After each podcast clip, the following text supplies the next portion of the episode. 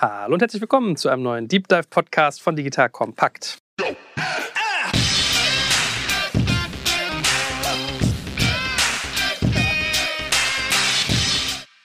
Mein Name ist Jörg Kaczmarek und heute soll es um Bücher gehen. Oder genauer gesagt um Zusammenfassung von Büchern. Und ich habe total die Premiere. Ich sitze das erste Mal, wirklich das aller, allererste Mal im Raum eines anderen Unternehmens, der deutlich, deutlich schallisolierter ist, als das bei uns der Fall ist. Und wo das Equipment sogar noch besser ist. Ja? Also wir sind hier nämlich beim schönen Blinkist, beim guten Holger. Hallo erstmal, lieber Holger. Hallo. Hier hat man sich ein eigenes Studio eingerichtet, im schönen Neukölln. Also finde ich ganz faszinierend. Vielleicht äh, teilen wir nachher noch mal ein paar äh, Fotoeindrücke davon. Aber bevor wir dazu kommen, stell dich doch erstmal ganz kurz selbst vor und erzähl uns, was Blinkist eigentlich genau macht. Ja, sehr gerne. Ich bin Holger. Ich bin einer der Gründer von Blinkist. Wir haben Blinkist vor sieben Jahren gegründet, um ein Problem zu lösen, was wir damals hatten. Wir waren seit einem Jahr in Jobs und hatten immer weniger Zeit, all die Bücher zu lesen, die wir gerne lesen wollten. Immer schwieriger off the job, wie man so schön sagt, äh, sich weiterzubilden. Zur selben Zeit wurden Apps immer wichtiger und das App-Ökosystem ist immer stärker gewachsen. Wir haben gedacht, Moment mal, nicht nur wir, sondern auch andere haben das Gefühl, sie schaffen es nicht, all das zu lesen, was sie lesen wollen. Aber zur selben Zeit hängen wir die ganze Zeit vor unserem Smartphone und lesen oder konsumieren Inhalte. Und das war der Funke, aus dem später Blinkist geworden ist. Wir bringen mit Blinkist Kernaussagen von Sachbüchern in ein Format, das man mobil lesen oder hören kann. Wir nennen das Format Blinks, weil man es in a Blink auf ein Ei in einem Augenblick konsumieren kann kann und ja, helfen so unseren Nutzern mehr Lernen in ihren Alltag zu integrieren. So war finde ich total gut. Also hier so Blinks ist bei ganz vielen Leuten auch irgendwie haften geblieben. Wenn ich mich manchmal unterhalte, wessen Blink ist, dann sage ich, ja, die machen so Zusammenfassungen für mich. Ah ja, diese Blinks, ne? Ja, ja, stimmt, genau. Ja, danke schön. Das ist auch eins der Dinge, die mich sehr stolz macht, weil wir hatten damals in unseren naiven Gründerköpfen vor sieben Jahren so die Intention, lass uns einen Namen finden, der an dem Format hängt und Leute dazu zu bekommen, auch das Format als Verb zu nutzen. Es gibt ja immer das Beispiel, dass Google es geschafft geschafft hat, googeln als Verb für suchen zu etablieren. Und unser Ziel war es, irgendwie so blinken, als sich schnell die Kernaussagen eines Buchs äh, anzueignen, das dafür als Verb zu etablieren. Und es ist uns auf einem kleinen Scale, also unter unseren Nutzern, gelungen, dass es tatsächlich so passiert. Und das freut mich besonders, wenn so eine Idee dann so eine Realität wird. Ja, aber ich bin auch großer Verfechter von Marke. Ne? Also das ist, glaube ich, sehr sinnhaft, sowas zu tun. Und ich ertappe mich dabei, was du beschrieben hast, mir geht es auch so, ich kaufe immer so mehrere Bücher gleichzeitig gefühlt. Also ich wurde von Christoph Werner von DM, wo ich gefragt so, ja, Kaczmarek, was lesen Sie denn eigentlich gerade? Und dann sage ich so, naja, passen Sie auf. Und habe ich ihm also Peak Performance von dem und dem, gewaltfreie Kommunikation von Marshall Rosenberg, das, das, das, das, das, das, das, weißt du, bei vier Büchern, glaube ich, oder fünf, wo ich so meine, ich habe so die Krankheit, ich kaufe fünf Bücher, lese 100 Seiten und dann liegen so und ich, ich lese immer so parallel, ja. Und diese Problematik, die du beschreibst, ist es ja in der Tat so. Man fährt irgendwie mit den öffentlichen äh, Verkehrsmitteln und von irgendwie 15 Leuten, die da sitzen, hängen zwölf mit dem Gesicht wie so ein Sklave in ihrem Smartphone drin. Ne? Das heißt, was ich mich so ein bisschen gefragt habe, als du das beschrieben hast, ist, ist das Medium Buch auch so ein Stück weit durch dieses Analoge. Also für einige ist das, glaube ich, das so ein Rückzugsort. Es ist so angenehm, man kann sozusagen so runterkommen, sich hinsetzen, mal ein gutes Buch lesen. Aber ist das sonst so im Alltagsgeschehen so ein Stück weit, dass dieses Medium quasi nicht mehr mithält mit dem, wie wir konsumieren? Ich glaube schon, dass das Medium Buch noch mithält, weil es eben genau das macht, was du sagst. Es war ja vorher auch nicht häufig so, dass unterwegs Bücher gelesen wurden und diese Zeit jetzt durch Smartphones ausgefüllt wird, sondern Buch war das Medium, was man äh, zu Hause liest, wenn man ein bisschen mehr Zeit hat. Ich glaube, jetzt hat man auch in diesen Momenten noch mehr die Versuchung, dann das Smartphone zur Hand zu nehmen und sich diese Momente nicht mehr für ein Buch zu nehmen. Aber die Zeiten, auf die wir abzielen, wenn Leute unterwegs sind, viele nutzen Blinkist beim Pendeln oder wenn sie einfach kurze Wartezeiten füllen müssen, da konkurrieren wir eigentlich nicht mit dem Buch. Es gibt natürlich Leute, die dann auf ihrem Kindle oder auch mit einem physischen Buch lesen, aber das ist nicht die Mehrheit. Jetzt gibt's Werbung. Aufgepasst, heute möchte ich dir einen unserer Partner vorstellen, der für dich wichtig ist, wenn du einen Börsengang planst und gut abgesichert sein möchtest. Und zwar Risk Partners, einen renommierten und führenden Spezialversicherungsmakler, der sich auf die Absicherung anspruchsvoller Haftungsrisiken im Zusammenhang mit IPOs, Duallistings, SPAC, D-SPAC-Transaktionen und allgemeiner Kapitalmarkthaftung im Rahmen der D&O-Versicherung spezialisiert hat. Um auf dem IPO-Projekt nicht in Haftungsfallen zu laufen, übernehmen die erfahrenen ExpertInnen von Risk Partners die verantwortungsvolle Aufgabe, die Risiken im Zusammenhang mit Prospekt- und Kapitalmarkthaftung zu minimieren und in maßgeschneiderten Versicherungsschutz zu verbriefen. Dabei liegt der Fokus gleichermaßen auf der professionellen Beratung und Platzierung der persönlichen Haftung eures Boards und der Emittentenhaftung sowie anderer wichtiger beteiligter Stakeholder wie Banken und Wirtschaftsprüfer. Erfolgsfaktor von Risk Partners in vergangenen Deals ist das eingespielte Team, das bestens vernetzt ist, auch in internationalen Märkten, um weltweite Versicherungskapazitäten abrufen zu können. So können auch Versicherungssummen von mehreren hundert Millionen Euro ideal strukturiert und prämieneffizient gestaltet werden. Das Team hat bereits Unternehmen aus dem DAX und MDAX-Segment erfolgreich bei Transaktionen begleiten dürfen und hat insbesondere auch Track Record bei zahlreichen Nasdaq-IPOs bekannter deutscher Foreign Filer aus den Branchen Life Sciences und Tech. Wenn ihr also einen Börsengang plant oder auch eine Kapitalaufnahme oder Listing ansteht, meldet euch gerne bei Risk Partners. Dafür habe ich euch unter digitalkompakt.de slash riskpartners in einem Wort geschrieben eine Weiterleitung eingerichtet für alle Fragen zu Risiken und passendem Versicherungsschutz. Und wie immer findest du alle Infos auch auf unserer Sponsorenseite unter digitalkompakt.de slash Sponsoren. Jetzt geht's weiter mit dem Podcast. Mhm. Ja, ich habe heute gerade mit meiner Frau darüber gesprochen, als ich erzählt habe, dass ich hier hinfahre und so. Da meinte ich so, weißt du, ich frage mich, wie hat das der Lagerfeld immer geschafft, der da 300.000 Bücher gesammelt hat und wann hat er das gelesen? Und dann hat man eigentlich festgestellt, dass man schon lesen könnte. Man sitzt dann nur abends irgendwie vor Netflix oder Amazon Prime oder liest auf dem Handy oder oder.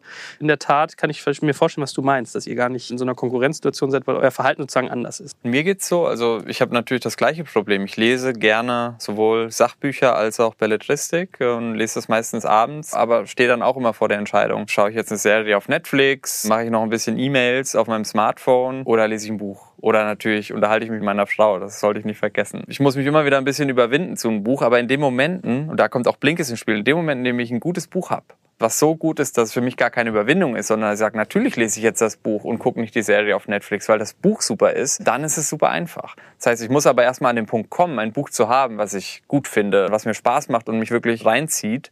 Und wir mit Blinkist können helfen, indem wir Bücher einfacher zugänglich machen und schon ein bisschen was preisgeben aus dem, was man in einem Buch lernen kann.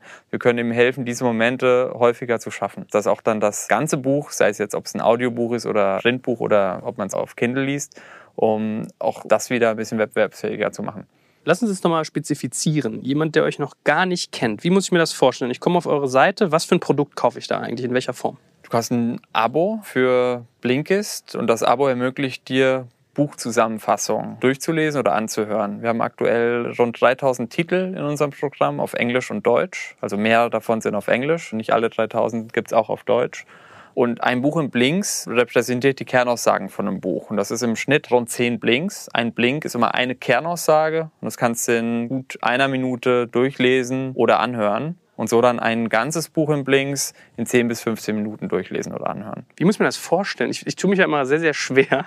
Jochen Krisch macht es mir aber lustig, dass ich immer so lange Texte schreibe. Ja? Und ich finde das manchmal gar nicht so trivial, wenn ich mal in der Uni teilweise so mit einem Textmarker Texte von mir hatte, also 15 Seiten lesen für irgendwie Besprechungen in der nächsten Sitzung. Da waren bei mir immer bald mehr Stellen bunt als weiß. Ne? Das ist so meine ja. Krankheit gewesen. Wie schafft ihr denn das sozusagen zu entscheiden, welcher Teil eines Buchs wichtig ist und welcher nicht? Ganz wichtig erstmal, es ist keine Unterscheidung zwischen zwischen wichtig und unwichtig. Wir gehen da mit dem Pyramidenprinzip vor und versuchen die Kernaussagen des Buchs zu identifizieren und für jede Kernaussage dann Beispiele und Argumente zu finden, die die Kernaussage stützen.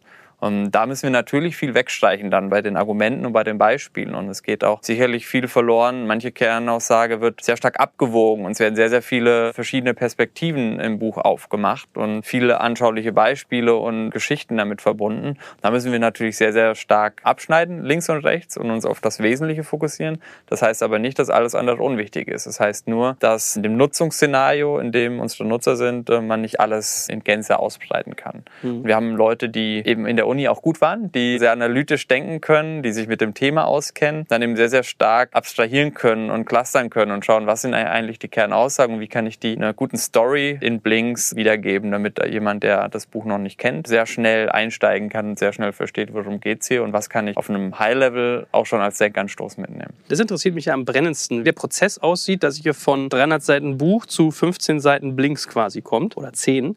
Wie macht ihr das? Ich habe bisher immer gedacht, dass ihr das mit externen Mitarbeitern macht dass ihr sozusagen einfach rauslagert. Wie muss man das vorstellen? Habt ihr Leute, die angestellt sind dafür, dass sie Bücher lesen und zusammenfassen oder wie läuft das? Wir machen es tatsächlich mit externen. Wir haben natürlich auch eine interne Redaktion. Die fokussieren sich hauptsächlich auf die Auswahl der Titel, auf die Weiterentwicklung des Formats und die Koordination des ganzen Prozesses. Und die eigentliche Lese- und Schreibarbeit und dann auch Aufnahmearbeit für unsere Hörversion, die wird dann von freien Mitarbeitern übernommen. Und das sind Leute, die zeigen sich durch zwei Dinge aus. Die sind Experten in dem Bereich, über den sie lesen und zusammenfassen, weil man braucht ein bisschen Überblickswissen, um dann besser entscheiden zu können, was sind hier die Kernaussagen, was ist hier wichtig. Und die sind analytisch super fit. Die können also Inhalte sehr gut strukturieren und clustern.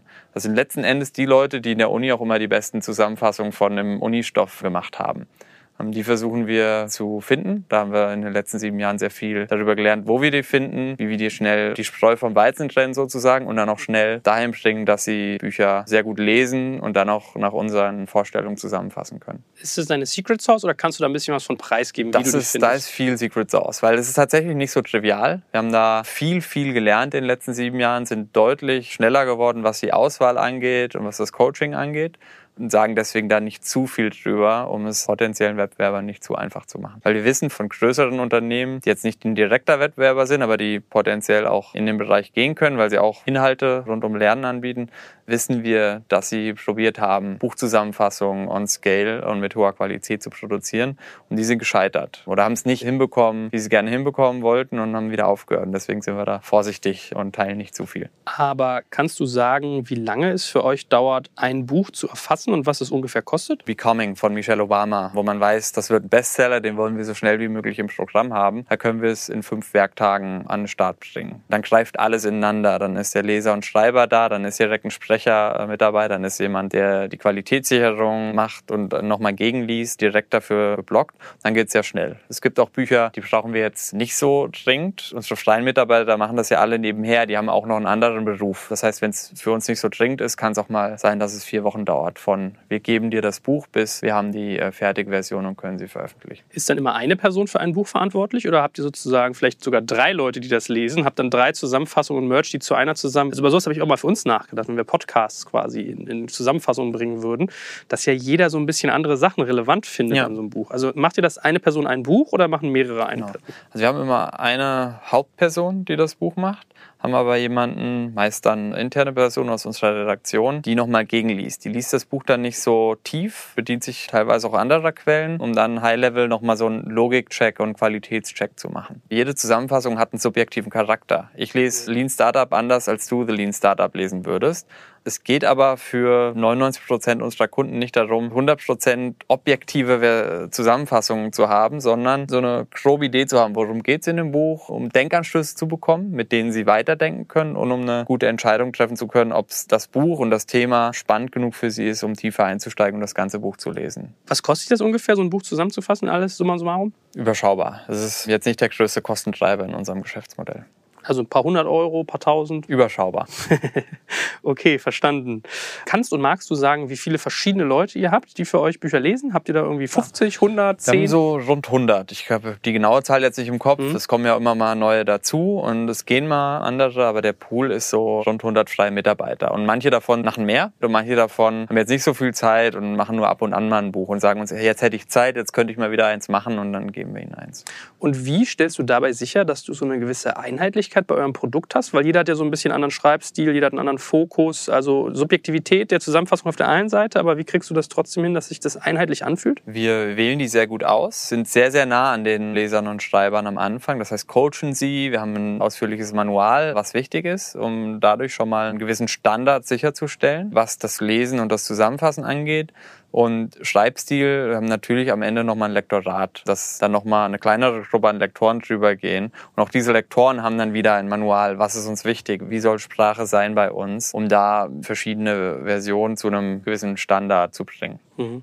Jetzt fällt auf, wenn man sich euer Produkt anguckt, ähm, ich habe immer gedacht, wenn man eine Zusammenfassung schreibt, dass man viel so Bullet Points macht, Stichpunkte. Die wichtigsten drei Einsichten zu gewaltfreier Kommunikation sind ABCDE. Das ist bei euch nicht so, sondern ihr habt eher so zehn Blinks, also man hat ein bisschen mehr als eine Seite, vielleicht als eine Buchseite, mhm. da steht was drauf, klickt sich durch. Also ihr arbeitet mit Fließtext. Gibt es ja. dafür einen Grund? Wir versuchen eigentlich eine gute Balance zu finden zwischen Effizienz und Lesevergnügen, Entertainment. Wenn man mhm. jetzt nur mit Stichpunkten arbeitet, dann hat man zwar noch effizienter und noch schneller die Kernaussagen und kann das vielleicht für sich logisch noch schneller erfassen.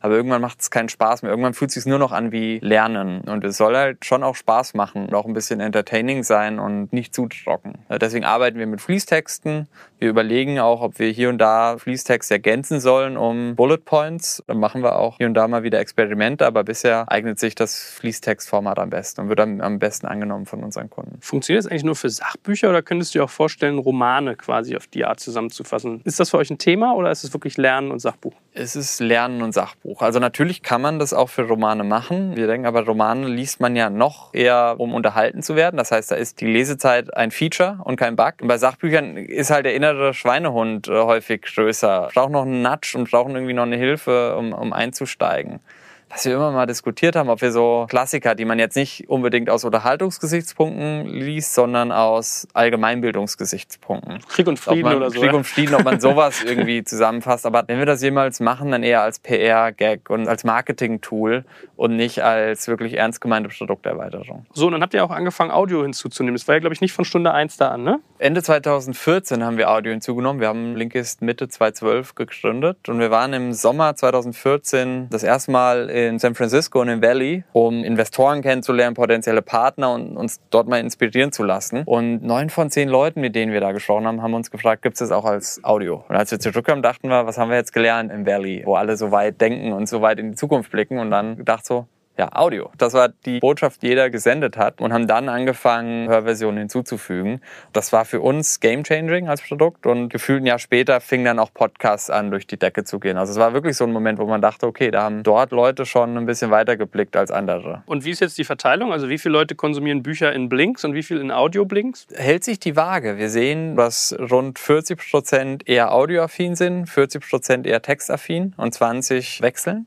Wir sehen aber, dass Nutzer, die audioaffin sind, mehr konsumieren weil man Hörversion oder Audioversion natürlich einfacher in den Alltag integrieren kann und es einfacher ist, engaged zu bleiben und mehr zu hören. Es gibt aber auch einen sehr stabilen und großen Pool an Nutzern, die lieber lesen, weil manche, und da gehöre ich auch selbst dazu, um wirklich was zu lernen, was zu verinnerlichen, müssen viele das lesen. Wenn ich wirklich was mitnehmen will, muss ich es auch lesen, weil beim Zuhören habe ich oft das Problem, dann doch wieder abzuschweifen und mit meinen Gedanken woanders zu sein und dann einfach nochmal hören zu müssen. Und das passiert mir beim Lesen nicht so stark. Denkt ihr denn über weitere Ausbauprodukte nach? Also wenn ihr sagt, dass jetzt Lernen und Lernen mit Spaß so ein bisschen euer Why ist, euer Firmenkern, könnte man jetzt zum Beispiel darüber nachdenken, Infografiken zu bauen. Oder was du gerade gesagt hast, man lernt durch Lesen mehr. Ich finde, noch mehr lernt man durch Schreiben teilweise oder durch ja. Anwenden. Denkt über sowas nach oder ist es jetzt erstmal so Sachen verkleinern, das sozusagen in Masse skalierbar vertreiben. Also unser Purpose als Unternehmen ist, we want to inspire people to keep learning. Lustigerweise schon in dem ersten Artikel, den damals Gründerszene Ende 2012 über uns geschrieben hat, wo wir so das Produkt angekündigt haben und, und dass wir bei Hubschrauben jetzt mit an Bord sind, war die Headline, wir wollen lebenslanges Lernen einfacher machen. Das war tatsächlich von Anfang an unsere Vision und das ist es bis heute. Das heißt, wir sind sehr flexibel und pragmatisch, in welche Richtung das Produkt sich entwickelt. Wir denken wirklich breit. Was wir in zwei, drei Jahren machen werden, kann ich noch nicht sagen. Wir gucken immer, was ist jetzt das nächstbeste Ding, das unseren Kunden hilft, mehr Lernen in ihren Alltag zu integrieren. Und das können neue Formate sein, wie Infografiken, wie Bewegtbild, Video, animiert oder tatsächlich irgendwie reelle Videos. Es können neue Features sein, dass man sagt, wir machen nach einem Buch Blinks irgendwie ein Quiz dahinter, um nochmal abzufragen oder einfach nochmal mehr für Retention zu sorgen oder eine kleine Aufgabe. Jetzt, jetzt schreibt ihr das nochmal auf, also reflektier nochmal über das Gelesene. Es können auch neue Formate sein, dass wir sagen, wir, wir machen Dinge über Bücher hinaus Kurs kompakt. Wir nehmen uns ein TED-Video oder wir nehmen uns Kurse von linda.com und versuchen die in ein kürzeres Format zu bringen. Was mir ja bis heute nicht so gelungen ist, wenn ich Bücher lese, ich habe mittlerweile bin ich sozusagen weg von den bösen Textmarkern und dass sie sozusagen bunt sind. Ich nehme noch Bleistift und habe mir so ein Annotationssystem geschaffen. Also wenn ich ein Buch aufschlage, ist es ganz nett. Ich kann relativ schnell erfassen auf der Seite, was ist wichtig, was nicht. Aber was ich bisher nicht geschafft habe, ist, ein Buch in eine Lernbibliothek zu überführen oder als Teil einer Lernbibliothek zu machen. Das heißt, ich habe gesehen, bei euch geht es ja zum Beispiel auch, dass man Blinks markiert oder dass man sich zu Evernote Evernote irgendwie Sachen rüberzieht. Wie nutzen euch Leute eigentlich? Also ist das wirklich so, ach, inspirieren oder sind das so Leute wie ich, die sich ein Buch kaufen zum Thema, wo sie sagen, da will ich besser werden und ich will dann irgendwie was haben, wo ich immer noch mal reingucken kann, wenn das wieder ausgegraut ist in meinem Gehirn, wenn ich das ja. wieder vergessen habe.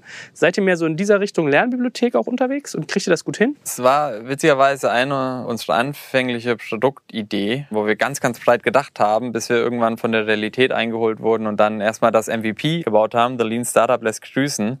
In dem initialen Feature Feature-Set. Wir haben es Wissenslandkarte genannt, dass man sich dann wirklich so sein Gelesenes, seine Bücher, sein Wissen organisieren kann und so eine Art ja, Wissensdatenbank, äh, Lernlandkarte hat, um neben dem effizienteren Lesen dann auch sein Lernen verbessern kann. Das haben wir dann zuerst nicht entwickelt, weil es einfach viel zu komplex gewesen wäre und dann hätten wir ein Jahr später gelauncht und haben es seitdem auch nicht mehr ernsthaft aufgegriffen, weil wir sehen, das ist ein Feature für Heavy User. 10, 15 Prozent derer, die richtig viele Bücher lesen und die es richtig ernst meinen. Das ist jetzt nicht so, wenn man jetzt rein aus Business-Gesichtspunkten drauf schaut, kann man die noch glücklicher machen, aber die bezahlen ja schon und die renewen schon und nutzen uns schon sehr häufig. Und für die Organisation ihres Wissens finden sie auch andere Wege. Also da ist die Urgency nicht so hoch. Es gibt aber viel, viel, viel, viel mehr Nutzer, die gerne mehr lesen würden die aber schon den ersten Schritt nicht hinbekommen. Und die holen wir nicht ab, indem wir sagen, du hast jetzt hier die tolle Wissens- und Lerndatenbank und die Lernfeatures, sondern die müssen wir abholen, indem wir Discovery vereinfachen, indem wir schneller lernen, was magst du, was sind deine Ziele und ihnen dann mit dem richtigen Kontext das richtige Buch oder den richtigen Lerninhalt, um es breiter zu denken, vorzuschlagen. Die müssen wir an Bord holen, indem wir die Inhalte noch verbessern, noch unterhaltsamer machen, Wow-Effekte schaffen, dass man nach dem Lesen von einem Buch in Blinks denkt, wow, das habe ich jetzt mitgenommen, das setze ich morgen um oder das erzähle ich heute Abend auf der Party. Also irgendwie mehr Real-Life-Momente schaffen, wo man das, was man bei uns liest, dann auch wirklich spürt, dass man daran wächst. Das sind Dinge, über die wir uns gerade Gedanken machen, weil der Mehrwert für Kunden größer ist und auch der Addressable Market größer ist. Entschuldigung für die Anglizismen zwischendurch. Wir sprechen hier Englisch bei Blinkes und manchmal hat man dann halt die Sachen zu stark im Englisch im Kopf. Wie ist das eigentlich mit Lizenzen? Also musst du Lizenzabgaben zahlen, wenn du jetzt zum Beispiel Tim Ferriss die Vier-Stunden-Woche irgendwie zusammenfasst? Nee, müssen wir nicht. Wir verletzen mit unseren Büchern im Blinks keine Urheberrechte, weil wir nichts von dem Originalbuch kopieren. Nichtsdestotrotz sind wir interessiert, mit Verlagen und Autoren zusammenzuarbeiten, weil wir natürlich von deren Werken profitieren. Wir glauben aber auch, dass genauso sehr wie wir profitieren, geben wir auch was zurück, indem wir es einfacher machen, für Kunden Sachbücher zu entdecken und sie in das Lesen reinziehen. Und das können wir durch regelmäßige Kundenumfragen auch nachweisen, dass Leute, die Blinkist nutzen, am Ende genauso viele oder mehr Sachbücher lesen. Dass es also nicht kannibalisierend wirkt, sondern den Markt vergrößert. Interessant. Ja, also bist du gar nicht der Feind der Buchbranche, sondern eher der Freund. Genau, genau richtig. Halt so, so sehen wir uns schon seit Anfang. Es hat ein bisschen gedauert, bis uns auch die Verlagsindustrie so sieht, aber mittlerweile sind so alle großen Verlage eigentlich neutral bis freundschaftlich gegenübergestellt. Es gibt wenige Skeptiker. Am Anfang waren es mehr Skeptiker. Jetzt kommt ein kleiner Werbespot. Aufgepasst! Bist du auf der Suche nach einem Profi, der für dich komplexe Geodaten sinnvoll integriert und sie auf interaktiven Karten visualisiert? Dann möchte ich dir unseren Partner Nucubator vorstellen. Das Ziel vom Nucubator-Team ist es, dich bei der Prozessdigitalisierung zu unterstützen und aus den ganzen täglich anfallenden Geodaten einen echten, nutzerfreundlichen Mehrwert zu schaffen. Dabei geht Nucubator ganz besonders auf deine Anforderungen ein, um die Software zu bauen, die deine USPs digital widerspiegelt und den NutzerInnen der Software den größtmöglichen Nutzen liefert. Und um das für möglichst viele Betriebssysteme, Geräte und Anwendungsfälle umzusetzen, setzt das Nucubator-Team auf etablierte Webtechnologien, mit denen sie schnelle und effiziente Anwendungen für Desktop und mobile Geräte entwickeln. Geodatenvisualisierung ist für Unternehmen in vielen verschiedenen Branchen relevant, zum Beispiel auch in den Bereichen Tourismus, Logistik und im Außendienst. So wurde zum Beispiel bereits ein digitales Smart Farming Tool für die Agrarwirtschaft gebaut, mit dem Satellitenbilder, Wetterdaten und Standortdaten interaktiv verarbeitet werden. Nucubator baut dabei nicht nur Kartenlösungen, sondern entwickelt für dich maßgeschneiderte Webanwendungen und Apps. Wenn du also einen Partner suchst, der deinen bestehenden USP ins digitale Zeitalter hebt, dann schau doch einfach bei Nucubator vorbei. Ich habe dir unter digitalkompakt.de slash Nucubator, schreibt sich mit C, eine Weiterleitung eingerichtet. Und wie immer findest du alle Infos auch auf unserer Sponsorenseite unter digitalkompakt.de slash Sponsoren. Werbung Ende. Ich habe es nur beobachtet, bei uns ist es so, wenn wir zum Beispiel unsere Leadership-Podcasts machen, da gibt es dann teilweise Leadership-Modelle. Also, weiß nicht, so Hogan Assessment ist zum Beispiel so ein Klassiker, um irgendwie zu äh, assessen, um jetzt bei den englischen Begriffen zu bleiben, wie gut jemand in einem Team funktioniert, was hat er Präferenzen und so weiter. Und da habe ich es beobachtet, in dem Feld ist zum Beispiel sehr, sehr stark so, dass die ihre Gedankenmodelle versuchen zu lizenzieren. Also, wenn du jetzt sagst, ich will die Hogan-Matrix von dem und dem irgendwie anwenden, musst du theoretisch Lizenzgebühren zahlen für dieses Hogan-Vorgehen. Ist das echt so, dass man ein Buch, wo ja auch irgendwie, weiß ich nicht, nimm jetzt hier irgendwie gut, Harari ist vielleicht ein schlechtes Beispiel, was alle gerade lesen, aber wenn du jetzt sowas wie Tim Ferriss nimmst und er sagt so, es gibt irgendwie eine Methodik, mit der kannst du in vier Stunden, 18 äh, Stunden Arbeit schaffen, die sieht so aus, 1, 2, 3, 4, 5, 6, 7. Ist das nicht schützenswürdig in irgendeiner Form? Ideen sind nicht schützenswert, nur Text an sich, solange ein gewisser Grad an Originalität in einem neuen Werk drin steckt, und das ist es ja bei uns, weil wir tatsächlich ein großes Buch zusammenfassen und da auch eine neue Struktur erschaffen. Es ist ja nicht so, dass wir sagen, das Buch hat zehn Kapitel und wir machen daraus jetzt zehn Blinks, pro Kapitel ein Blink, sondern wir gucken, was sind die Kernaussagen, sagen, die können auch alle im Kapitel 1 stehen und machen dann eine Struktur, die sich für mobiles Lesen und Lernen eignet. Was waren so in dem Prozess die härtesten Lernerfahrungen, die ihr hattet, wo ihr vielleicht Fehler gemacht habt, wo ihr gemerkt habt, so habt ihr ganz anders gedacht, dass es angenommen wird und hinterher hat man aber einen doch besseren Weg gefunden? Die größten Fehler oder Learnings waren, wir haben angefangen in Deutschland und haben gesagt, lass uns das erstmal in einem kleinen Markt testen, so Soft Launch mäßig, erstmal lernen hier in unserer Muttersprache und dann mit den Learnings das Ganze global ausrollen. Und das war eigentlich falsche Entscheidung, weil wäre für uns genauso einfach gewesen, das Produkt auf Englisch zu machen und die ersten Bücher auf Englisch zusammenzufassen. Gerade hier in Berlin, wo man irgendwie in jeder Sprache Content sourcen kann.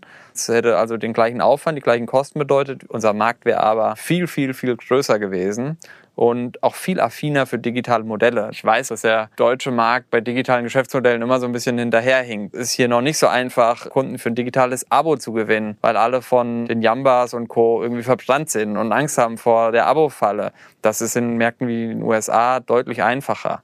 Und da haben wir es uns einfach unnötig schwer gemacht am Anfang, indem wir im falschen Markt, der zu klein war und nicht affin genug für das, was wir tun, gestartet sind. Das war ein großes Learning. Ein anderes Learning war, dass wir uns die ersten zwei Jahre eigentlich gar nicht bewusst aktiv über Organisationen Gedanken gemacht haben. Welche Kultur ist uns wichtig? Welche Werte sind uns wichtig? Was wollen wir aktiv leben? Und wie strukturieren wir uns so, dass wir agil sind und Mitarbeiter motivieren? Wir waren auf das Produkt und auf Marketing fokussiert und haben eine Organisation und Kultur war so ein Afterthought und haben nach zwei Jahren irgendwann gemerkt, so Moment mal, das Unternehmen fühlt sich ja ganz anders an als das Unternehmen, was wir gründen wollten und haben dann das bewusster gemacht. Und das würde ich, wenn ich es jetzt nochmal mache, auch immer von Tag eins bewusster mitdenken.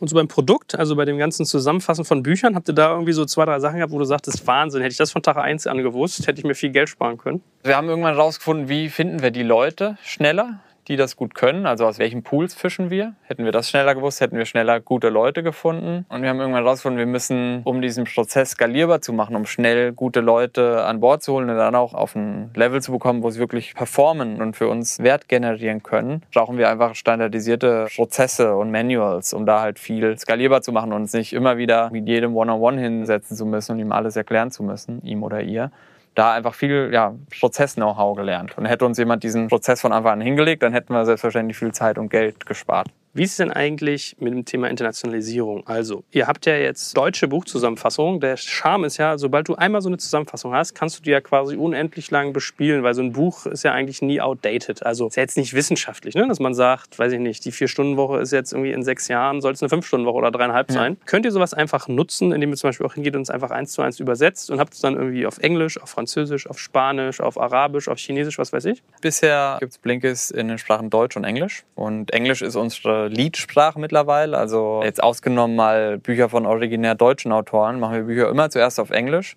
Die, die dann in Deutschland relevant sind, übersetzen wir auch auf Deutsch. Skalieren damit weltweit, weil Englisch ist eine Sprache, die gerade im Sachbuchsegment, wir sprechen ja Leute an, die tendenziell eher gebildeter sind. Gebildete Leute weltweit haben auch eine Tendenz dazu, Englisch zu sprechen. Sachbücher, Fachtexte, also Lerninhalte generell häufig auch in Englisch zu konsumieren. Das heißt, wir können mit Englisch dieses sehr gebildete Premium-Segment in jedem Markt adressieren, ohne dass wir überhaupt in eine andere Sprache gehen müssen.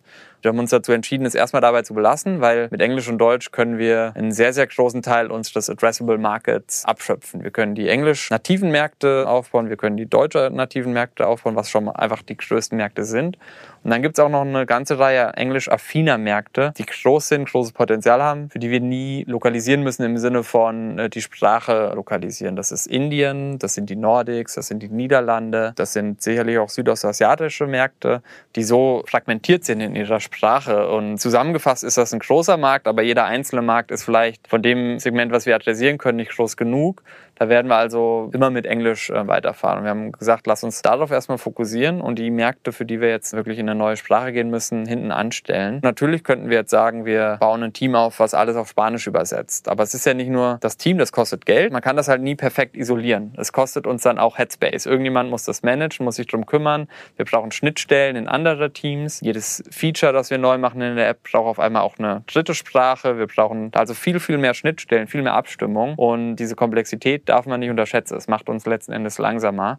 Das ist jetzt die spannende Frage eigentlich, in welchen Märkten seid ihr denn schon aktiv alles? Wir haben Kunden in 95 Prozent der Länder, die es weltweit gibt. Also irgendein Kunde findet sich immer. Also wir haben bestimmt irgendeinen Kunden im Vatikan, in kleinen Inselstaaten oder so. Irgendjemand entdeckt es und bezahlt es. Aber das ist natürlich ein sehr, sehr, sehr langer Longtail. Ah, dann würde ich ja tippen, dass Deutschland bei euch gar nicht Number One Country ist, sondern deutlich weiter unten, Ja, oder? Deutschland ist an zweiter oder dritter Stelle, wechselt sich ab mit UK, Äh, kommt auf den Monat an. Die USA ist der mit Abstand größte Markt, dann kommen Deutschland und UK, ähm, danach Kanada, Australien, dann kommt auch schon Indien. Auch wenn es ein krasses Detail ist, aber wie macht ihr das dann? Also ich denke so ein bisschen über das Inventar nach. Also wenn du sagst, du könntest jetzt hingehen und könntest Bücher auch übersetzen. Wenn, wenn du zum Beispiel sagst, ihr nehmt ein Buch und fasst es auf Englisch zusammen, ist die deutsche Zusammenfassung dann von einem deutschen Macher gefertigt, der das deutsche Buch liest? Oder geht ihr hin und übersetzt die englische einfach nur eins zu eins auf Deutsch? Was in der Mitte? Bleiben wir bei The 4-Hour Workweek, die Vier-Stunden-Woche von Tim Ferriss. Wir haben jetzt nicht zwei Leute das Buch lesen lassen, also jemand Englischen das englische Buch lesen lassen und einen Deutschen das deutsche Buch lesen lassen, sondern wir haben das Buch einmal gelesen. Das war damals sogar noch auf Deutsch, weil wir damals noch Deutsch als Erstsprache hatten. Äh, Jetzt würden wir das auf Englisch lesen, dann ins Deutsche übersetzen. Das ist jetzt aber keine 1 zu 1 Übersetzung von dem Englischen ins Deutsche. Das klingt meistens blöd, sondern wir haben da Tricks gefunden, wie man das übersetzen kann, ohne dass es nach einer Übersetzung klingt.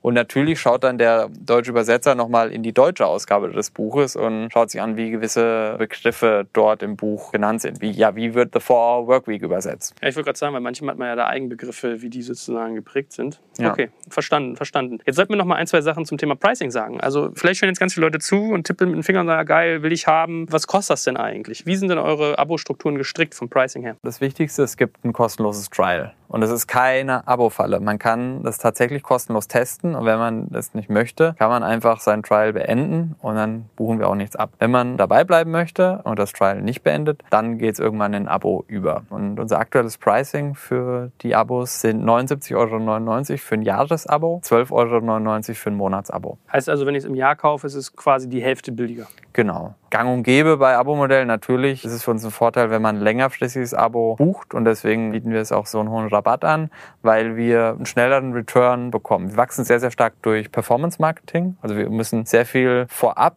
in die Akquise von Neukunden investieren. Und wenn dann jemand direkt für ein Jahr bezahlt, haben wir halt einfach einen schnelleren Return, kriegen den Cash schneller wieder rein und können das Rad schneller drehen und so schneller wachsen. Deswegen diskontieren wir das so stark. Denkt man ja gar nicht so drüber nach, aber es stimmt natürlich. Ne? Je schneller du mehr Cash einsammelst, desto mehr kannst du wieder neue sozusagen mit der Schippe reinladen. Ja, das unterschätzt man oft, dass die Payback-Periode von dem, was man im Wachstum investiert und was zurückkommt, das ist eine sehr, sehr wichtige Größe für Businesses, die darauf schauen, dass sie halt irgendwie profitabel sind oder nicht zu weit weg von der Profitabilität. Wenn man jetzt einfach nur Risikokapital reinholt, was wir ja auch machen, aber wenn man sich zu sehr davon abhängig macht, dann ist Payback egal. Dann denkt man in der Customer Acquisition Cost versus Lifetime Value denke und egal wann der Lifetime Value kommt, wenn er erst in fünf Jahren kommt, ist mir egal, weil ich habe ja Risikokapital, um das zu bridgen. Wir wollen es nicht zu abhängig von VCs machen und haben deswegen auch das äh, Thema Payback immer auf dem Schirm. Finde ich einen guten, validen Punkt. Aber aus eurer Sicht, Abo sofort verstanden. Warum brauche ich das als Nutzer? Ich habe immer gedacht, es sei so, oh, ich wollte schon immer mal da mit Charme lesen, aber ich komme nicht dazu. Was steht denn da eigentlich drin, dass ich ein Buch habe oder zwei und gar nicht Bock habe, jeden Monat sowas mir an die Brust heften zu müssen? Also ganz ehrlich, ohne Abo-Modell kann man das nicht nachhaltig skalieren. Also ohne Abo-Modell gibt es dieses Geschäftsmodell nicht. Lernen ist irgendwie ein inneres Schweinehund-Thema. Man muss sich immer wieder neu motivieren. Wenn man sich dann mal motiviert und dann kommen auch noch so eine Kaufbarriere, dann muss ich auch immer wieder was bezahlen. Hab immer wieder diese psychologische Hürde, jetzt muss ich auch Ah, noch was bezahlen. Wir haben es anfangs getestet, haben es nicht geschafft, das möglich zu machen. Dann ist die psychologische Hürde für Kunden einfach zu groß, da mal sorglos ein bisschen mehr Lernen in den Alltag zu integrieren. Und die Warenkörbe, wir können ja jetzt für so ein Buch im Blinks nicht 10 Euro nehmen, wie für ein Buch müssten dann irgendwas ein bis zwei Euro nehmen oder so. Das ist ein zu geringer Warenkorb, um da auch gut mit Remarketing arbeiten zu können, um Raum zu haben, Leute dann immer wieder reinzuziehen. Deswegen haben wir sehr schnell festgestellt, es funktioniert nur als Abo. Was wir dann später gelernt haben, ist, dass so ein Abo auch sehr aktivierend sein kann. Ich will das machen, also kaufe ich ein Abo. Und dann mache ich es auch, weil ich habe ja dafür bezahlt. Macht total Sinn, glaube ich auch. Du schaffst dir selbst ein Druckmomentum, um sozusagen das dann zu tun, was du tun willst. Also kann ich mir lebhaft vorstellen. Habt ihr Zahlen darüber, äh, wie viele Leute so ein Buch eigentlich nochmal kaufen? Also, oder macht ihr zum Beispiel auch so Affiliate-Marketing-Deals, dass ihr sagt, so, hey, wenn du jetzt Tim Ferriss auch noch zu Ende lesen willst, hier gibt es Ja. den Schmöker zu kaufen? Machen wir aktuell nicht, weil es nicht so einfach ist. Die meisten Leute kaufen ihre Bücher ja mittlerweile bei Amazon. Amazon hat auch ein Affiliate-Programm. Man kann Amazon Affiliate-Links zum Beispiel nicht in iOS-Apps integrieren. Das ist weder die Apple Guidelines noch die Amazon Guidelines erlauben das. Warum auch immer. Es ist deswegen nicht einfach möglich. Das ist ein Grund, warum wir es nicht machen. Der zweite Grund ist, dass es kein wirkliches Kundenproblem löst. Jeder hat so seinen komfortablen Buchkaufkanal. Der eine geht zu Amazon, die andere geht zum Buchhändler des Vertrauens um die Ecke da ist nichts broken, was wir reparieren könnten. Was broken ist, ist Discovery. Wie finde ich das richtige Buch? Und daher fokussieren wir unsere Energie eben mehr auf die Dinge top of the funnel und nicht dort, wenn du ein Buch gefunden hast und du fandest es gut, dann findest du auch einen Weg, das zu kaufen. Und der Affiliate Revenue ist letzten Endes nicht hoch genug, um dass wir sagen, wir machen es trotzdem, weil es businesstechnisch Sinn macht. Ja, glaube ich sofort. Habt ihr trotzdem Zahlen, wie viele Leute sich ein Buch kaufen, nachdem sie es geblinkt Ja. haben? Eben weil wir diesen Funnel nicht haben, können wir es jetzt nicht eins zu eins. Ach, ich, den- dachte- ich dachte, hätte es gesehen bei euch auf der Seite, dass ihr da sagt, dieses Buch kaufen. Da hatte ich einen Link Ja, gesehen. da auf der Website haben wir es, weil es da möglich ist. Auf der iOS-App, das ist Mhm. unsere größte Plattform, haben wir es nicht. Oder da haben wir nur einen Link zu iBooks. iBooks ist keine sehr große Plattform zum Bücher lesen und kaufen. Deswegen haben wir da keine verlässlichen Zahlen. Wir machen regelmäßig Umfragen und fragen unsere Kunden. Das ist also so zwischen qualitativ und quantitativ. Und da sagen 42 Prozent der Kunden, sagen, sie lesen durch Blinkist mehr Bücher auch voll. 9 Prozent sagen, sie lesen weniger. Und die restlichen 49 sagen, es hat keinen Einfluss. Sie lesen genauso viel wie vorher und nutzen Blinkist dann eben einfach komplementär. Benutzen euch eigentlich auch Teams oder Unternehmen richtig, um sozusagen ihre Mitarbeiter zu schulen? Ja, wobei das nicht im Fokus steht. Wir haben jetzt keine aktive Vertriebsmannschaft draußen, die Blinkist an Unternehmen verkauft. Es gibt aber manche Unternehmen, die auf uns zukommen, weil sie uns über unsere Consumer-Marketing-Kanäle entdeckt haben und gerne eine Lizenz für ihr Team oder das ganze Unternehmen kaufen wollen. Und das machen wir dann möglich. Der Grund, warum wir das nicht proaktiver angehen, wir wissen von den Interaktionen, die wir mit Unternehmen hatten, dass, wenn wir es wirklich richtig angehen und ein Vertriebsteam hinstellen, bräuchten wir mehr Funktionen. Und wir sind im Moment nicht in der Lage oder nicht bereit dazu, diese Funktion umzusetzen, weil wir unsere Ressourcen lieber auf das Konsumergeschäft legen. Das erstmal richtig aufbauen und da groß werden, bevor wir irgendwie eine zweite Front aufmachen und dann so beides so halb machen. Was ist denn eigentlich generell so euer Tech-Stack gerade, dass man auch mal ein Gefühl dafür bekommt, wie ihr technologisch so aufgestellt seid? Also was baut ihr alles? Wie viele Menschen arbeiten da dran? Die Customer-Facing-Seite von Blinkist ist eine iOS-App, eine Android-App und eine Web-App. Jeweils über alle Screengrößen, die es auf den Geräten so gibt. Äh, Darüber kann man sich anmelden, ein Abo kaufen, unsere Inhalte entdecken, unsere Inhalte lesen und hören und hat alle Features, die es so gibt. Und dazu braucht man dann natürlich ein Backend, was das alles managt. Wir haben auch noch einen kleinen Alexa-Skill draußen. Das ist jetzt gerade so eine neue Plattform, die kommt, auf der wir noch eher experimentell unterwegs sind. Kann mir aber vorstellen, dass wir da auch bald ein bisschen stärker reingehen. Voice-Plattform. Was sagt man dann? Alexa, was ist das Wichtigste aus irgendwie dem, dem Buch? Wir haben im Moment die Blinkist Minute. Das ist so ein neues Format, was wir etabliert haben, was so eine Kernaussage in einer Minute wiedergibt. Auf Deutsch nennen wir es Blinkist Impuls. Kann ich mir einfach eine Minute einen schnellen Impuls jeden Tag. Und das haben wir im Moment als Skill im Alexa Store ohne Account, ohne Abo. Kann er einfach, ohne sich anzumelden, das aktivieren und dann Alexa, spiel mir die Blinkist Minute vor oder den Blinkist Impuls im Deutschen. Und wo wir jetzt gerade stark investieren und das Team aufbauen, ist Data Science und für das Thema Recommendation. Discovery, Recommendation ist für uns natürlich sehr wichtig. Mittlerweile sind wir auf einem Scale, dass wir doch immer mehr machen können mit Daten. Und das ist jetzt was Neues, was wir technisch aufbauen. Ja, wollte ich auch gefragt haben. Müsste ja eigentlich relativ naheliegen, ne? dass ihr versuchen wollt zu verstehen, also Leute so ein bisschen addictive machen, wenn die gerade nur den Monat äh, im Abo buchen das Jahr, dass man sagt, okay, letzte Woche fandest du Yuval Harari toll, da Ja. gibt's auch noch einen ganz anderen tollen aus den Niederlanden, den solltest du auch mal lesen, und zwar hier. Genau, das ist unser Anspruch. Wir sind im Moment noch zu stark eine Bibliothek, die, zu der die Leute kommen und das, was sie extern kennengelernt haben, dann suchen und finden und lesen. Das ist super. Aber wir wollen noch viel proaktiver werden und wirklich so ein Smart Companion werden und dich kennenlernen und dir dann empfehlen, das Thema ist spannend für dich. Jetzt kommt ein kleiner Werbespot.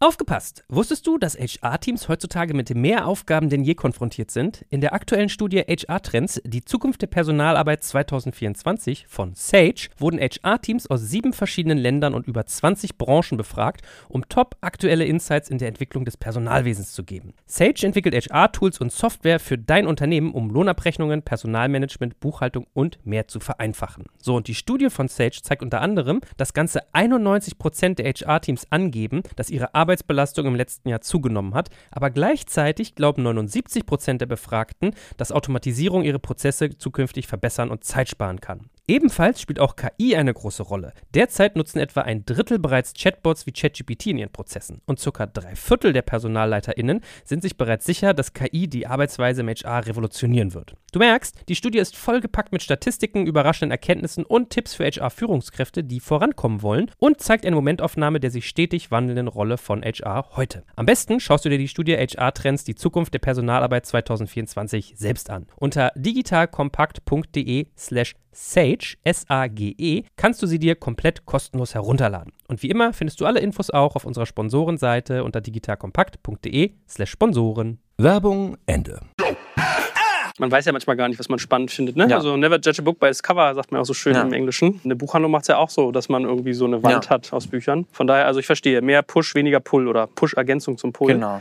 Mal als Brücke zum Thema Nutzergewinnung Marketing, was ich mal ganz spannend finde. Was sagt denn deine Beobachtung? Sind die Leute bereit, so ein Abo abzuschließen? Musst du da viel Überzeugungsarbeit leisten? Weil man hat ja gefühlt Spotify für Musik, Netflix für irgendwie Filme, Amazon für Filme, Audio und ein bisschen alles im, im Gemischtwarenladen. Vielleicht ein Blendle für Zeitungen, wenn man irgendwie sehr affin ist. Haben die Leute da Bock, sich noch ein Abo reinzuknallen? Oder ist das was, wo man viel irgendwie so Überzeugungsmarketing leisten muss? Wir sehen, dass Leute Bock haben, weil jeder sich mit dem Problem sehr stark identifizieren kann. Geh auf die Straße und frag zehn Leute, ob sie gerne mehr Bücher lesen würden und ob sie all das lesen, was sie gerne lesen würden. Und neun sagen dir, nee, äh, schaffe ich nicht. Also jedem leuchtet das Problem sofort ein. Und wenn wir die, eine Lösung dafür präsentieren, sind sehr viele Leute excited und sagen, geil, danach habe ich gesucht. Äh, Das heißt, wir schaffen es eigentlich, Leute sehr schnell zum Ausprobieren zu bekommen. Und dann auch genügend Leute sehen den Wert dann, verstehen den Wert und sagen, das ist ja ein No-Brainer. Also 80 Euro im Jahr dafür, dass ich mich so weit weiterbilden kann, muss ich nicht lange drüber nachdenken. Und da wir sehen nicht, dass Leute dann denken, ach, jetzt habe ich schon diese drei Abos, jetzt wird's mir zu viel, sondern dass das dann eher eine Kaufentscheidung für sich, eine isolierte Kaufentscheidung ist. Wie viele Kunden habt ihr denn momentan eigentlich? Wir gehen jetzt auf eine halbe Million zahlende Kunden zu. Und wir glauben, dass wir hier was richtig, richtig Großes bauen können und da immer noch nur an der Oberfläche kratzen. Gib uns mal so ein Gefühl, wie viele Mitarbeiter habt ihr momentan? Wir gehen auf 120 zu. Okay, wenn ich jetzt also mal eine halbe Million mal, sind wir mal vielleicht Mittelpreis, 8 Euro nehme, dann müsst ihr aber immer noch relativ draufbuttern, ne? Das heißt, ihr müsst eigentlich noch mehr Geld äh, einnehmen durch Investoren, oder? Nicht so viel. Der größte Kostentreiber ist Marketing, weil wir sehr stark über Performance-Marketing wachsen und da natürlich vorinvestieren müssen. Wir sind, wie man so schön sagt, auf Unit-Economic-Basis, wenn man den Customer Acquisition Cost im Vergleich zum Customer Lifetime Value, sind wir profitabel und verdienen deutlich mehr Geld mit Kunden, als dass sie uns kosten. Aber wir müssen ein bisschen vorinvestieren. Das heißt, auf einer Cashflow-Perspektive verbrennen wir Geld auf Jahresbasis, aber nicht so viel. Wir haben Anfang letzten Jahres unsere letzte Finanzierungsrunde gemacht und haben nicht viel von dem Geld, was wir da aufgenommen haben, angerührt bisher. Wobei ich mich so erinnere, habe ich heute auch nochmal nachgelesen. Deutsche Startups macht ja mittlerweile gerne immer Bundesanzeigeanalysen, wo die so vorgerechnet haben, dass sie irgendwie, ich glaube, letztes Jahr waren so 7 Millionen Jahresfehlbetrag für 2017. Also ist schon signifikant gestiegen, was er da vorrechnet. Da sagst du aber, hat er irgendwie einen Denkfehler drin? Also entweder versteht das nicht oder er stellt es absichtlich so dar, um Klicks zu generieren. Was wir im Bundesanzeiger veröffentlichen, ist unser Accounting nach deutschen Accounting-Maßstäben, die super konservativ sind, die nicht sehr auf digitale und Abo-Geschäftsmodelle zugeschnitten sind. Wir müssen laut deutschem Accounting unsere Marketingkosten jetzt sofort realisieren zu 100 Prozent. Wenn wir aber ein Jahresabo verkaufen, müssen wir den Ertrag von dem Jahresabo auf zwölf Monate splitten. Das heißt, wenn ich im Dezember ein Jahresabo verkaufe, habe ich ein Zwölftel von dem Jahresabo als Umsatz mit drin, Mhm.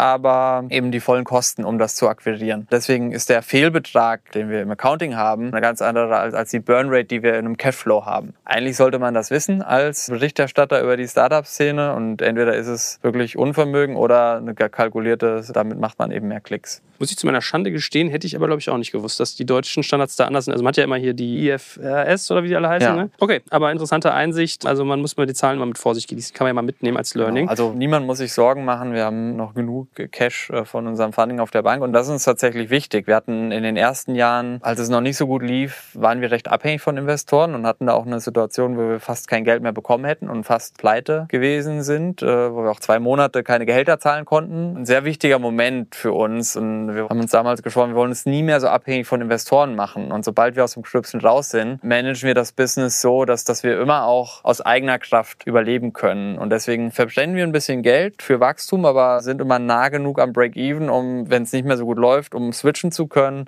und das Business in eine Unabhängigkeit managen zu können. Das ist unser Anspruch. Natürlich muss das dann auch aufgehen, aber so versuchen wir das, das Geschäft zu führen. Ich wollte euch gerade fragen, was so euer Plan in Richtung Profitabilität ist, aber das hast du dann quasi schon damit beantwortet. Da haben wir auch nochmal einen kleinen Schritt zurück zum Thema Marketing, wo ich ja eigentlich ja. mit dir drüber sprechen wollte. Wie findet ihr denn eigentlich eure Nutzer? Also wenn du sagst, das ist eigentlich ein Problem, was potenziell jeden betrifft, wer ist bei euch so Kernzielgruppe, Kernpersona und auf welchem Marketingkanal adressiert man den? Wir haben angefangen, da war unsere Kernpersona der Young Professional. Person zwischen 25 und 35, tendenziell eher männlich als weiblich, weil männliche Zielgruppe auch im Sachbuchmarkt auch mehr Sachbücher in einem Business-Kontext liest. Warum das so ist, vielleicht weil sie kompetitiver sind, das weiß ich nicht, aber das war so unsere Anfangszielgruppe und mittlerweile ist von einem Alter her zwischen 35 und 45 die größte Zielgruppe und thematisch deutlich breiter. Nicht mehr nur Business, viel Ratgeber, viel auch persönliche Weiterentwicklung, Psychologie und und und, aber auch darüber hinaus so Allgemeinbildung, Geschichte, Politik, Gesellschaft, irgendwie Populärwissenschaften.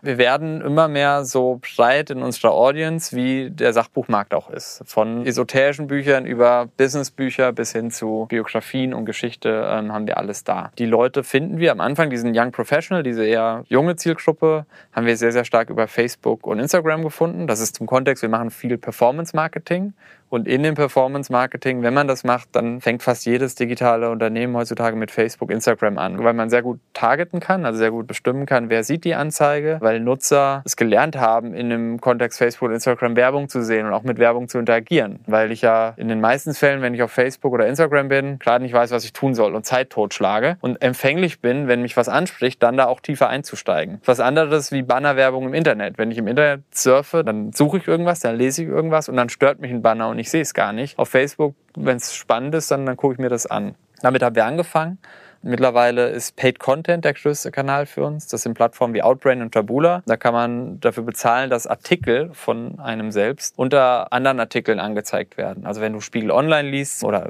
irgendein digitales Magazin, findest du unter den Artikeln empfohlene Artikel. Da sind dann immer zwei von Spiegel Online und zwei, die eben dafür bezahlen, da platziert zu werden. Das ist ein Bidding-Mechanismus. Wir bieten da auf Cost-per-Click-Basis und wenn wir das Gebot gewinnen, dann werden wir da angezeigt. Und dann sind das so Artikel wie diese fünf Bücher werden dein Leben verändern. Oder diese App ist der Geheimtipp unter Deutschland CEOs. Also natürlich ein bisschen clickbaity. Wir versuchen da die mhm. Balance zu schaffen, zwischen die Marke nicht zu stark zu beschädigen. Aber natürlich muss man irgendwie ein bisschen auffallen und Leute zum Klicken zu bekommen. Und wenn Leute klicken, kommen sie dann auf unser Magazin, lesen den Artikel und finden dann, der häufig dann auch zu Blinkist hinführt, also von der Storyline und finden am Ende des Artikels hoffentlich Blinkist so spannend, dass sie sagen, hier melde ich mich mal an. Das funktioniert gut für uns. Andere Kanäle, es gibt kleinere Paid-Social-Kanäle, Quora, Twitter, Snapchat, Snapchat, Reddit und Co. Wir versuchen im Google-Universum Fuß zu fassen. Das ist nicht so einfach für uns, weil niemand sucht nach Buchzusammenfassung. Und wenn wir auf Buchtitel bieten, dann sind wir im Wettbewerb mit Amazon und Co. Dann werden die Preise sehr teuer. Das ist also nicht so trivial. Und was wir gestartet haben Mitte letzten Jahres und jetzt im Januar noch einen zweiten Flight gemacht haben, ist TV läuft okay für den Start, aber wir müssen noch viel Arbeit reinstecken, um das für uns skalierbar zu machen. Ja, ich habe gerade überlegt, das naheliegendste wäre zu sagen, unsere heute schon viel zitierte Vier-Stunden-Woche auf den Suchbegriff, aber in der Tat, äh, glaube ich, hast du ja auch wahrscheinlich Audible vor der Brust und Amazon und Co. Was ja auch zunimmt, ist ja so das ganze Amazon-System selbst. Ne? Also Amazon geht ja mittlerweile eigentlich hin, kauft Google seinen Traffic weg und verkauft ihn dann bei sich sozusagen nochmal weiter. Wobei ich das Gefühl habe, das ist noch gar nicht so stark durchdrungen. Also du könntest ja theoretisch, weil ich glaube, auf Amazon kannst du nur Werbung für Amazon-Produkte machen und ihr habt ja nichts da stehen. Ja. Ne? Okay. Macht, macht auch und da ist auch, das wäre dann schon ein recht feindlicher Move gegenüber Verlagen und Autoren. In einer Umgebung, in der Leute Bücher kaufen, dann auf das Buch zu bieten, weil wir wollen ja, dass Leute Bücher kaufen. Und wenn wir sie dann vom Buchkauf weg zu Blinkes ziehen, um dann sagen, ja, aber am Ende bringen wir sie euch wieder, das wäre ein bisschen scheinheilig und das wollen wir deswegen nicht machen. Was für uns noch gut funktioniert, habe ich gerade vergessen, aber passt ja zum Kontext, Podcast-Marketing natürlich. Ah, also Podcast und auch Radio hoffentlich in Zukunft. Leute, die generell, deswegen funktioniert Outbrain Tabula so gut für uns, das adressiert Leute, die digital lesen. Und Podcasts adressieren Leute, die digital hören. Das heißt, beide Gruppen haben schon das Habit. Das heißt, diese Kanäle haben einen perfekten eingebauten Filter für uns und wir haben weniger Streuverluste. Spannend. Gut, okay, wir führen hier gleich nochmal ein Gespräch danach, sehe ich schon. und in der Tat, ich erinnere mich aber auch, ich habe bei Facebook Anzeigen bekommen, das sind die sechs Bücher, die jeder CEO gelesen haben sollte oder sowas. Genau, und ja. äh, lande dann in eurem Und hast nicht geklickt? Nee. Das gibt's ja gar nicht. Ja, Mensch. Muss ich mal nachholen. Ne? Okay, verstanden. Die Klassiker, aber mit einem gewissen Twist drin. Wie teuer ist denn eigentlich, was du erzählt hattest, du dieses ganze Content-Marketing? Das ist ja eigentlich ein schlauer Move, zu sagen, äh, ich gehe Leute an unter diesen Spiegelartikeln Ja. äh, mit Outbrain und Co. Ist das teuer? Teuer liegt ja immer im Auge des Betrachters. Wir kriegen es profitabel hin mit einem guten Return. Hat uns aber neun Monate gekostet, diesen Kanal aufzubauen, die richtigen Inhalte zu finden, das richtige Targeting, den richtigen Funnel dahinter, um das wirklich mit einem positiven ROI machbar zu machen. Es ist nicht so trivial wie Facebook. Man kann nicht so gut steuern. Auf Facebook kann ich Lookalike Audiences bauen und nur Leute ansprechen, zu denen Facebooks Algorithmus sagt, das sind Leute, die wahrscheinlich dein Produkt mögen.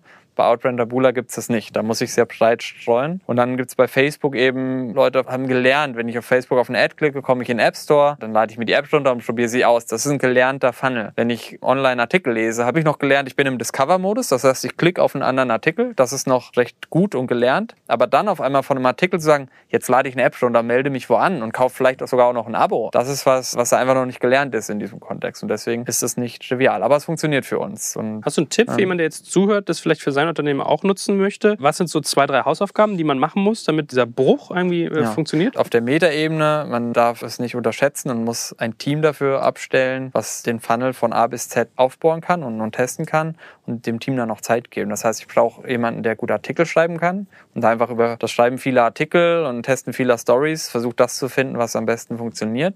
Und dann einen Webentwickler und einen Webdesigner, weil das findet ja im Web statt. Ein Artikel muss ja dann gehostet werden, die halt schauen, wie muss die Blog Experience oder die Landingpage aussehen, welche Conversion-Elemente kann ich wo verwenden, um dann Leser letzten Endes zum Service zu konvertieren. Und das dauert ein bisschen. TV hast du ja noch erwähnt als Beispiel. Was sind da so die Stellmerkmale, von denen du gemerkt hast, die könnten irgendwie wichtig sein? Weil nimmt ja zu, dass Ja. Startups TV-Werbung buchen. Der Spot ist unglaublich wichtig und da ist so der idealistische Gründer oder der ambitionierte Gründer tendiert dann dazu und da spreche ich auch von mir selbst. Wir brauchen einen schönen, inspirierenden Spot, so Typ Super Bowl Ad. Das soll lustig sein, es soll eine Story erzählen, High Production Value.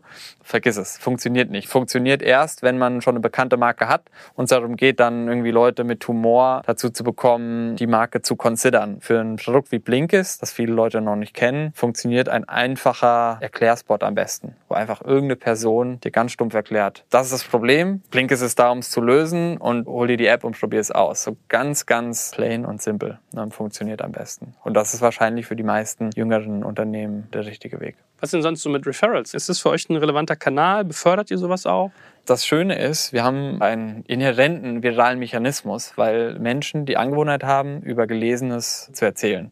Wenn du ein Buch liest oder wenn du irgendwas liest, dann erzählst du darüber. Entweder weil es spannend ist, eine spannende Anekdote, oder weil es vielleicht deinem Kollegen weiterhilft äh, mit einem Problem, was er hat, oder, oder, oder. Und das funktioniert für uns sehr gut. Wir sehen, dass je mehr wir die Paid-Komponente, also das Marketing hochschalten, umso mehr Nutzer kommen dann auch organisch. Also das Verhältnis zwischen bezahlten Nutzern und organischen Nutzern, die wir gewinnen, ist recht stabil über die letzten Jahre. Und ja, wir müssen dafür gar nichts tun, weil Menschen dieses Habit haben. Und wir haben uns jetzt nicht so stark darauf fokussiert, dann irgendwie noch ein Referral-Tool einzubauen, weil uns nichts, A, nichts Gutes eingefallen ist, außer dieses klassische, empfehle es jemandem und dann kriegen beide sieben Tage oder so. Das ist so abgelutscht und auch technisch nicht so einfach, weil wenn du schon ein Abo hast, wie können wir dir dann noch sieben Tage geben? Also das Buch schicken, was ähm, sowas. Ja, aber dann wird es halt wieder sehr kompliziert. Dann ist man wieder in der physischen. Da haben wir auch drüber nachgedacht. Wäre spannend. Aber dann Ja. muss man irgendwie ein komplettes Fulfillment dahinter haben. Und wir haben gedacht, okay, es ist nicht einfach. Und die Wahrscheinlichkeit ist hoch, dass es einfach den Referral-Traffic, den wir ohnehin haben, einfach nur kannibalisiert. Dann können wir es zwar messen, aber wir haben nichts gewonnen. Hast du eigentlich irgendeine Form von Saisonalität bei deinem Geschäft? Januar, New Year's Resolutions. Leute Ah. wollen gerne mehr lesen. Funktioniert für uns gut. Und interessanterweise auch Sommer, so Back-to-School-Zeit. Wenn Leute in Urlaub fahren, haben sie Zeit, sich mit sowas auseinanderzusetzen. Also das sind Thesen. Wir sehen, dass es da einfacher ist. Warum das so ist, sind Thesen. Gut, jetzt haben wir schon viel von deiner Zeit in Anspruch genommen. Vielleicht noch zwei kleinere Komplexe, was mich auch mal interessieren würde. Wie beurteilst du denn eigentlich so deinen Wettbewerb? Also, was ich kannte in eurem Zusammenhang war so dieser Klassiker Get Abstract. Ist ein anderer Zugang als eurer. Also, da hätte ich eher fast so ein bisschen so einen wissenschaftlichen Background gesehen. Wenn man sich mit auseinandersetzt, so ein Liviato war bei euch mal auch genannt. Oder in den USA gibt es ja auch sowas wie Read It For Me, Hyperink. Wie seid ihr dem gegenüber aufgestellt? Wie verortet ihr auch? Was sind so eure USPs? Was hebt euch hervor? Also Get Abstract ist so der Incumbent oder das Unternehmen, das gibt es irgendwie schon 15 Jahre. Gab es auch schon, als wir Links gegründet haben und wir kannten das. Die machen aber fast ausschließlich B2B. Das heißt, wir sehen die oder haben sie lange Zeit nicht so stark als Wettbewerber gesehen, weil die machen B2B, wir machen B2C. Das sind zwei verschiedene Märkte mit zwei verschiedenen Produkten Produkten. In den vergangenen zwei Jahren haben sie gemerkt, dass das auch ein großer Konsumermarkt ist und sind jetzt dort auch ein bisschen aktiver geworden und versuchen da auch reinzukommen. Das heißt, die werden jetzt mehr zu einem Wettbewerber und wir schauen uns das genau an. Aber wenn man jetzt nur den Konsumermarkt betrachtet, sind wir deutlich, deutlich größer als sie und es sieht jetzt nicht so aus, als ob sie die Lücke schließen gerade. Die anderen Wettbewerber, die du genannt hast, die gibt es teilweise gar nicht mehr. Es gibt neue. Es gibt jetzt klassischere Copycats in den USA, eine in Brasilien und bestimmt auch noch ganz viele andere kleinere. Alle gucken wir uns immer genau an bisher war jetzt noch nichts dabei, wo wir dachten, oh verdammt, die haben das Feature oder die haben dieses Problem so gelöst, wie wir es gerne gelöst hätten. Und es ist im Moment nicht so, dass sich die Schere zwischen dem Wettbewerber und uns schließt. Das soll jetzt nicht überheblich klingen und wir gucken uns das genau an und versuchen einfach immer das Beste zu tun, um denen einen Schritt voraus zu sein, indem wir uns eben auf unsere Kunden fokussieren und nicht auf sie. Ja, aber in der Tat, also wie gesagt, so ein Get Abstract war mir auch irgendwie bekannt. Bei den anderen muss ich schon auf den Zettel gucken, da kann ich die Namen teilweise noch nicht mal. Ja, merkt man, wenn ich hier sogar schon falsch ausspreche. In der Tat scheint mir das noch verhältnismäßig unterpenetriert zu sein, was ihr tut. Ja. Was eigentlich merkwürdig ist. Also finde ich fast bizarr. Ja, ich glaube, wir waren lange ein bisschen unter dem Radar geschwommen, haben nicht so viel PR gemacht. Liegt auch sicherlich in der Natur von uns Gründern, dass wir jetzt nicht so die extrovertiertesten sind, die auf jedem Event rumspringen und irgendwie den riesen Bass erzeugen. Das ist ein Grund. Das ist nicht trivial. Man kann es nicht so einfach kopieren. Also so Inhalte erstellen nicht so einfach. Es gibt ein paar Dinge, die man ja einfach überwinden muss, damit es dann wirklich Spaß macht. Ja, es war bis vor drei Jahren auch gar nicht so einfach, Geld dafür zu raisen. Weil alles, was uns jetzt in die Karten spielt, wir sind ein Abo-Modell. Consumer Subscription Modelle sind jetzt gern gesehen bei Investoren. Waren vor drei Jahren, haben die uns gesagt, Abo-Modell kannst du vergessen. Wir haben Content. Content skaliert ja nicht. Ist ja nicht Tech, was irgendwie unendlich skaliert. War vor drei Jahren ein Ding der Unmöglichkeit. Jetzt findet jeder Investor das super, dass wir überschaubare Kosten haben für Content, der Evergreen ist, den wir dann einfach immer verkaufen können und da dementsprechend eine hohe Marge langfristig. Das Thema Audio ist auf einmal, wird wie die Sau durchs Dorf getrieben, war vor vier Jahren noch nicht so heiß und also mittlerweile kommen in unserem Businessmodell einfach viele Sachen zusammen, die es spannend machen. Deswegen gibt es jetzt auch Wettbewerber, die sich entweder neu gründen oder auch etablierte Unternehmen, die sich anschauen, ob sie das in den Markt eintreten können. Passiert sicherlich hier und da auch noch was in Zukunft, aber wir hatten Gott sei Dank lange genug Zeit, uns einen Vorsprung zu erarbeiten. Ja, aber Investorenschaft war in der Tat so der zweite Faktor, den ich dich nochmal gefragt haben wollte. Was ist denn so eure Funding-Strategie gewesen? Also wenn man mal guckt, mittlerweile habt ihr irgendwie einen Greylock an Bord, einen E-Ventures, die ich schon sehr gut betrachten würde. Wenn ich mich nicht täusche, habt ihr auch hier mit der IBB so ein bisschen begonnen. Ne? Also am Anfang ist ja immer schwierig, von Visionen zu überzeugen, wenn die noch nicht so etabliert sind und so weiter.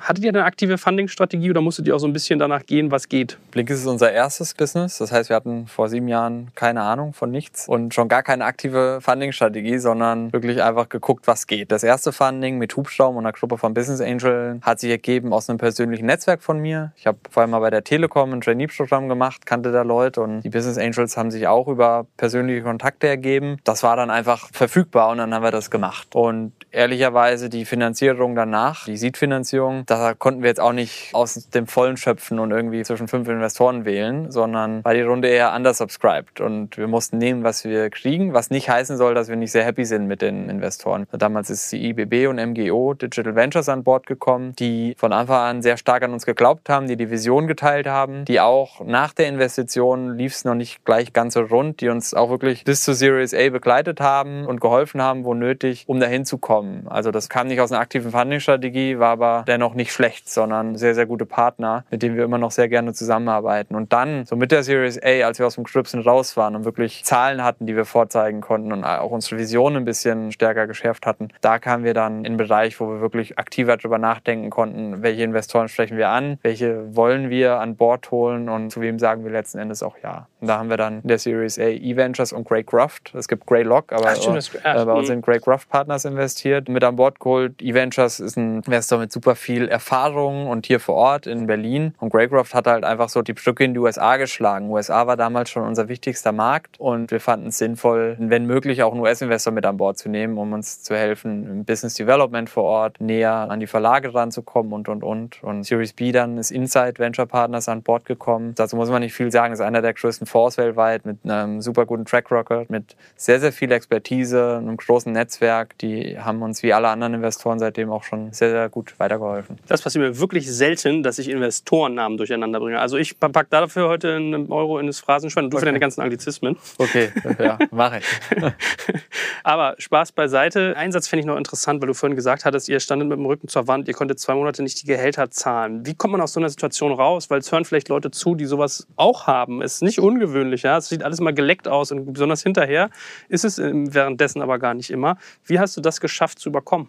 Gegenüber dem Team einfach mit Ehrlichkeit den reinen Wein einschenken, nicht so tun, als ob alles super ist, sondern auf einmal einfach nicht mehr bezahlen, sondern wir haben uns vors Team gestellt und ihnen ehrlich die Situation erklärt, dass wir dachten, dass wir die Runde schon hätten closen können, dass sich jetzt aber noch hinzieht und dass wir guter Dinge sind, dass es funktioniert, aber bis es eben so ist, müssen wir Gehälter aussetzen, weil wir sonst in eine Zahlungsunfähigkeit laufen. Das Team hat da sogar mitgezogen, um sich da persönlich eine emotionale Distanz dazu aufzubauen und nicht zu stark dann schlaflose Nächte zu haben und sich zu sehr zu grämen, versuchen Ausgleiche zu schaffen. Nicht erst, wenn es soweit ist, sondern eigentlich schon immer klar machen, das ist Business und das kann gut gehen, es kann auch schief gehen. Das ist nicht alles im Leben und sich einfach auch einen Ausgleich schaffen. Ob das Familie, Freunde, Sport ist, also was das für jeden Einzelnen ist, muss jeder für sich selbst wissen. Aber das hat mir immer gut getan. Damals war es so, ich bin vier Jahre gependelt zwischen Berlin und Düsseldorf, weil meine Frau noch in Düsseldorf gearbeitet hat. Da war ich einfach so am Wochenende raus aus der Berliner Startup-Welt und das war für mich einfach gut, auch in der Phase gerade, dass ich einfach wirklich in den Zug steigen konnte und raus war und abschalten konnte, so gut es geht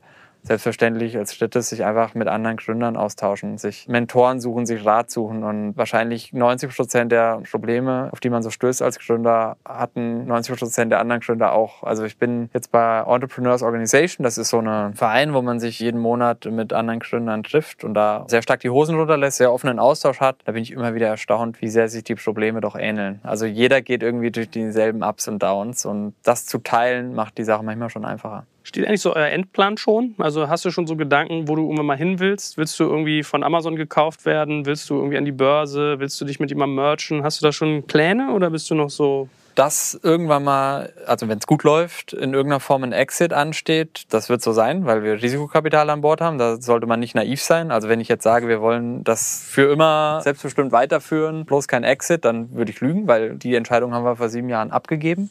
Das ist jetzt nichts, was wir irgendwie schon sehr aktiv planen oder aktiv versprechen. Wir haben keinen Exit-Plan in der Schublade. Uns ist wichtig, wenn es mal so weit kommt, dass wirklich unsere Produktvision weiter Bestand hat. Im besten Fall auch die Marke, dass man jetzt nicht sagt, man verkauft sich an wen auch immer, an einen Amazon und dann wird einfach unser Content in ein Produkt wie Audible integriert und dann Blinkist verschwindet sondern in irgendeinem Partner, der sagt, geil, ich finde euer Produkt, eure Marke, ich finde das alles super und das ist einfach komplementär zu dem, was ich schon habe und ich kann das nochmal deutlich leveragen und euch helfen, eure Vision noch stärker zu erreichen, noch stärker zur Leading Destination for Lifelong Learners, sorry für das Englische, zu wachsen und noch mehr Leute zu inspirieren, mehr Lernen in ihren Alltag zu integrieren. Also ich glaube, Anknüpfungspunkte dafür gibt es ja genug, von daher bin ich ja mal gespannt, wenn wir uns demnächst mal widersprechen, was sich da tut. Ich muss auch gestehen, ich habe euch unterschätzt, also wenn man so mitkriegt, wie viel Cash ihr aufgenommen habt, wie groß ihr mittlerweile seid. Also in der Tat, wie du gerade ausgeführt hast, die Dynamiken, die jetzt in deine Karten spielen, die sind sicherlich groß. Aber nevertheless ziehe ich ja meinen heute nicht aufgesetzten Hut vor. Und das war von daher auch ein sehr, sehr spannender Ritt mit dir. Ich danke dir ganz, ganz herzlich, auch für all dein Wissen. Und ja, ich sage, ich muss mal hier nochmal einen Nachgang an irgendwie in ein, zwei Jahren machen. Ne? Ja, vielen Dank fürs Interesse. Hat mich sehr gefreut.